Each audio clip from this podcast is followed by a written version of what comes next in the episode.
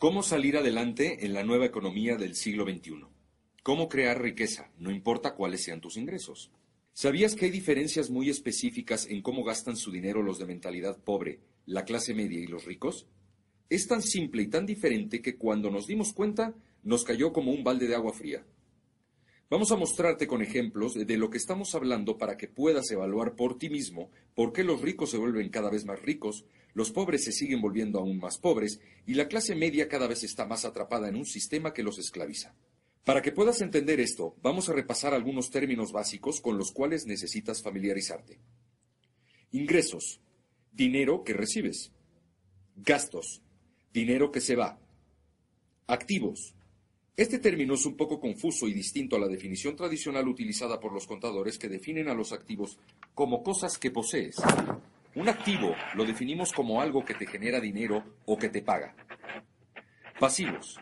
Este es el último término y se define como algo que te cuesta dinero, que te generan deudas o gastos. Por ejemplo, tu casa es un pasivo que te genera gastos, pero si tienes una casa para rentar que te genera un ingreso mensual, se convierte en un activo. Tu auto es también un pasivo porque te genera gastos. Para una arrendadora, un auto es un activo. En resumen, un ingreso es dinero que entra, un gasto es dinero que sale. Un activo es algo que te paga y un pasivo es algo que te cuesta. Observemos ahora lo que hacen los de mentalidad pobre con su dinero cuando cobran. En su día de pago, los de mentalidad pobre compran algo que vamos a llamar cositas. O lo que es lo mismo, cosas baratas e inútiles que la gente compra, pero que en realidad no necesita. Cuando entras a las casas de estas personas no puedes encontrar un solo espacio libre en mesas, repisas o paredes por la cantidad de cositas que han acumulado. ¿Y dónde compran todo esto? Lo compran en los tianguis, mercados o en tiendas de baratijas. Su coche está lleno de adornos y cosas sin valor. Entonces reciben sus ingresos el día de pago, pero automáticamente salen por la columna de gastos para comprar todas estas cositas. Los pobres en realidad nunca se han educado acerca de lo que son activos y pasivos. Los pobres simplemente justifican la compra de todas estas eh, cositas porque son tan baratas y cuestan tan poco. Pero al paso de los años es lo único que tienen, una pila de basura. El problema es que sus ingresos nunca producen ni crean más ingresos. Hay mucho sufrimiento por dinero ahí fuera y no necesariamente tiene que ser así.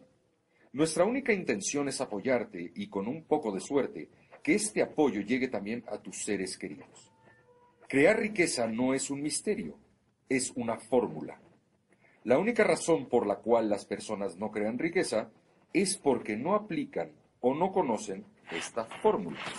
Observemos ahora a la clase media. La clase media es un grupo que hace todo lo posible por aparentar ser ricos. Dejémoslo muy claro. No son ricos. Normalmente tienen buenos salarios, pero lo que compran con su dinero en su día de pago es lo que los vuelve prisioneros de la clase media. Lo que compran en su día de pago son pasivos. ¿Y recuerdas la definición de pasivos? Cosas que te cuestan. Al comprar pasivos, el dinero entra e inmediatamente sale por la columna de los gastos. Algunos ejemplos de pasivos son coches, casas, televisiones, deudas de tarjetas de crédito y tiendas departamentales, entre otros. Vamos a explicártelo de una manera muy sencilla. El día de pago, la clase media recibe su salario, digamos que unos 30 mil pesos al mes. Ahora divídelo por la mitad.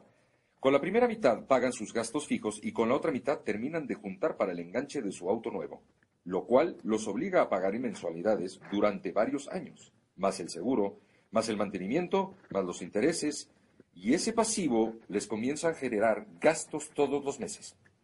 Al pasar los meses, se te antoja una televisión y luego un equipo de sonido, después un iPad y para rematar, unas vacaciones y todo lo cargas a tu tarjeta de crédito. Y para cuando te das cuenta, tus pasivos han incrementado tus gastos a más de lo que ganas.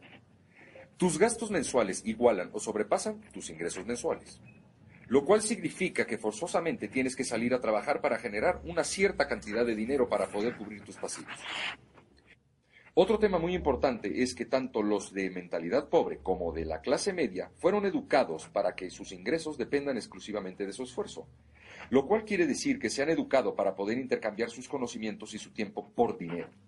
Por ejemplo, Un abogado tiene conocimientos de derecho y por sus conocimientos la gente regularmente le paga por hora. El problema aquí es que si no están intercambiando sus conocimientos como abogado con un cliente, no están generando dinero. Sus niveles de estrés son altísimos. Gozar de tiempo libre no es negocio para ellos porque dejan de generar ingresos. Sus vidas aparentan estar muy bien, pero en realidad es como una montaña rusa. Esta es la clase media. Ahora veremos lo que compran los ricos. En su día de pago, los ricos compran activos. Recordemos, los activos son cosas que te pagan. Si pones atención a su flujo de dinero, este se comporta así.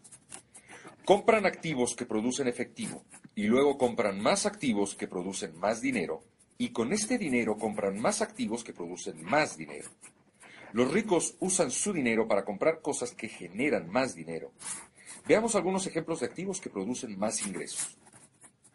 Las más comunes son las inversiones en acciones, bienes inmuebles, educación. Si aprendes a hacer algo y en verdad lo haces, esto produce más ingresos.